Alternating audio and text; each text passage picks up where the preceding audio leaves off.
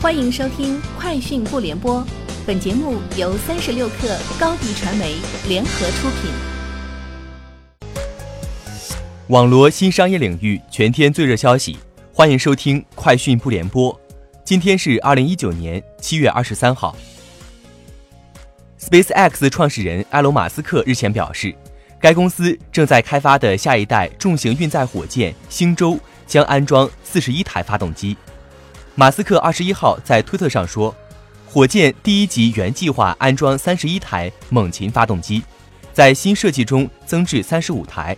加上火箭上面级的六台发动机，共计四十一台。星舟重型运载火箭总长一百一十八米，技术上包括两部分：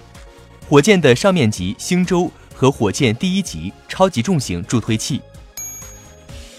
星巴克向科技公司 Bright Loom。授权其移动及忠诚度计划，以此换 Brain Room 部分股份和董事会席位，从而加速推进星巴克全球门店提供移动端订购和支付服务的能力。Bright Room 成立于2015年，是一家位于美国旧金山的初创公司。该公司旨在为餐厅提供数字化技术支持，同时经营全自动无人服务餐厅。三十六氪获悉，七月二十三号起。聚划算将在品牌直降专区持续供应三千九百九十九元 iPhone Ten R，每天十点、十四点、二十一点整点开抢，保证官方正品。官方数据显示，在补贴计划公布的前三天，聚划算今日爆款频道流量上涨超过百分之百。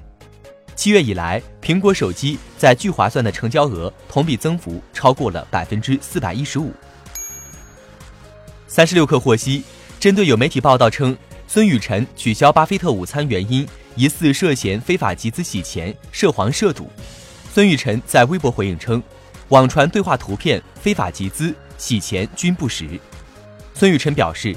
陪我 APP 是一款年轻人使用的语音社交产品，对于平台内部分存在用户产生的负能量内容，作为平台，我们坚决反对，第一时间配合监管机构进行净网行动，提升监管质量。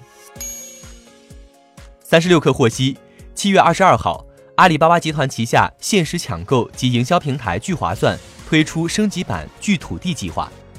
未来两年将在中国打造一千个聚土地示范产区，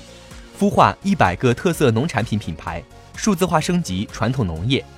目前，来自黑龙江、河南、甘肃等省份的二十个县的特色农产品产区已加入首批聚土地计划。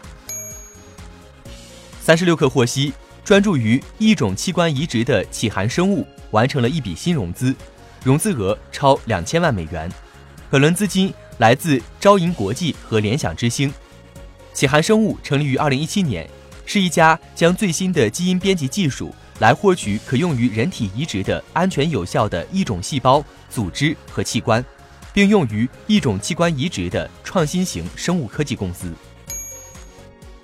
据国外媒体报道，特斯拉日前提交了一份有关新型布线结构的专利申请。这种模块化布线结构更适用于汽车的自动化组装。新的布线结构设计将汽车线束分解为带有控制器的子组件，并在此基础上进行迭代。同时，汽车线束件设计得更加坚硬，这将简化机器人的操作。三十六氪获悉，天眼查数据显示，七月十九号。东峡大通北京管理咨询有限公司发生工商变更，杨品杰不再担任监事一职，由袁雪云接任。杨品杰为 ofo 联合创始人，是北京拜科洛克科技有限公司武汉分公司的法人代表。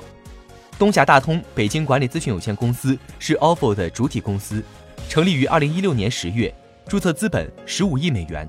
目前该公司被执行人信息高达一百三十九条。以上就是今天节目的全部内容，